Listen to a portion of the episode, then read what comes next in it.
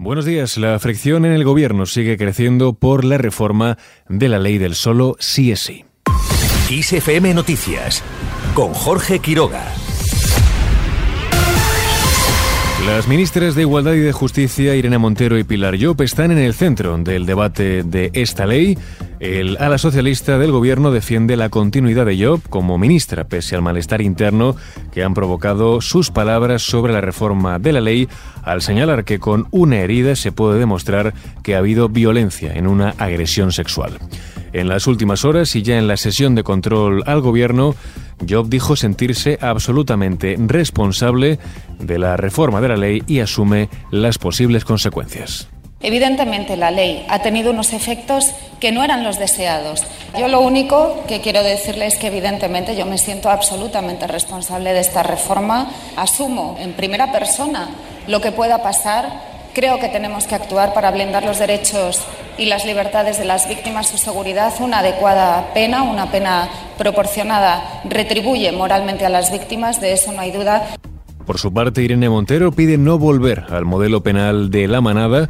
La ministra de Igualdad insiste en que ello supondría un calvario para las víctimas, ya que tendrían que demostrar en un juzgado que hubo violencia en una agresión sexual. Esta ofensiva contra la ley del solo sí es sí no se puede saldar con una vuelta al modelo penal de la manada, a ese modelo que distinguía entre la agresión cuando hay violencia o intimidación y el abuso cuando no lo hay, que supone un calvario probatorio para las víctimas que tengan que demostrar con las heridas en su cuerpo, con el daño sufrido en su cuerpo su resistencia y que las penaliza cuando no se resisten, que además son la inmensa mayoría de los casos. Mientras el PP vuelve a exigir a Pedro Sánchez que pida perdón por lo que ha pasado con esta ley, la dirigente popular Cuca Gamarra le acusa de no responsabilizarse sobre lo que ha ocurrido en su gobierno y Sánchez dice que da la cara. Usted preside un gobierno que es una chapuza, un esperpento. Esto parece ciencia ficción, pero es que es real. Y aquí no dimite nadie. Me hago responsable, señoría, de un gobierno feminista. Doy la cara, señoría. Cuando hay un problema, me empeño en resolverlo. En eso nada tengo que ver con ustedes. Ustedes tiran la piedra y esconden la mano. Moncloa respalda a la ministra de Justicia, a pesar de que en el PSOE, que dicen no estuvo acertada al explicar la reforma y decir que basta con una herida para demostrar la violencia en una agresión sexual. Por su parte, la ministra de Derechos Sociales, Yone Belarra, reconoce que están trabajando para llegar a un acuerdo, aunque insisten que serán muy firmes con el consentimiento. Nosotras vamos a trabajar, ha sido muy clara la ministra de Igualdad, vamos a trabajar para el acuerdo pero también vamos a trabajar para que se respete el mandato de las mujeres y de lo que dijeron cientos de miles de mujeres en la calle, que es que el consentimiento tiene que seguir en el centro de la ley solo sí es sí y del Código Penal. Además, la líder de Unidas Podemos, en línea con las palabras de Irene Montero, ha dicho que no se puede volver al Código Penal de la manada.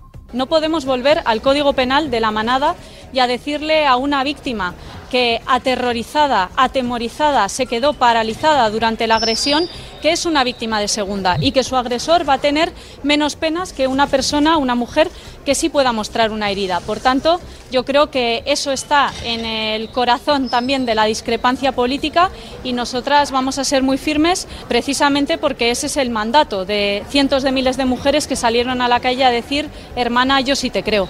Con este telón de fondo, hoy está previsto que se resuelva el recurso del PP contra la ley del aborto, casi 13 años después. Rechazadas ya las abstenciones y recusaciones contra cuatro magistrados, el Pleno ha arrancado este miércoles el debate del asunto más mediático y longevo que tiene pendiente la Corte de Garantías.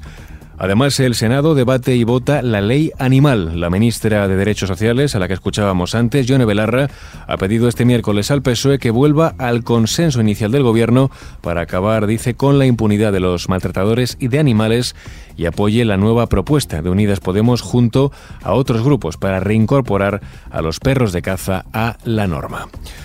Seguimos pendientes también de la situación en Turquía y en Siria. La cifra de muertos por los terremotos supera ya los 12.000. Además, la de personas heridas se eleva a más de 54.000 según datos oficiales. Los equipos de rescate advierten de que este número puede aumentar de forma notable, ya que hay cientos de familias bajo los escombros de edificios destruidos. Por otro lado, el presidente ucraniano Zelensky ha pedido este miércoles en París la entrega de aviones de combate modernos a Ucrania para poner fin, dice, cuanto antes a la guerra con Rusia. El dirigente ucraniano se ha reunido con el presidente galo Emmanuel Macron y antes con el primer ministro británico Rishi Sunak, quien también contempla la posibilidad de enviar cazas hasta Ucrania. Y en otro orden de cosas, ya en clave nacional, el precio de la luz seguirá subiendo este jueves. Se espera un incremento del 5,33% que elevará la tarifa media a 144,45 euros el megavatio hora. Y vamos ahora ya para concluir con este repaso informativo con la previsión del tiempo para este jueves.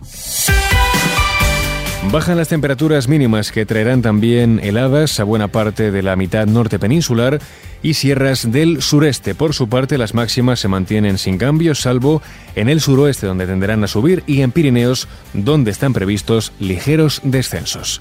Así con esto último lo dejamos. Susana León estuvo al frente del control de sonido, sigue al tanto de la última hora en nuestros boletines informativos de XFM. Muy buenos días.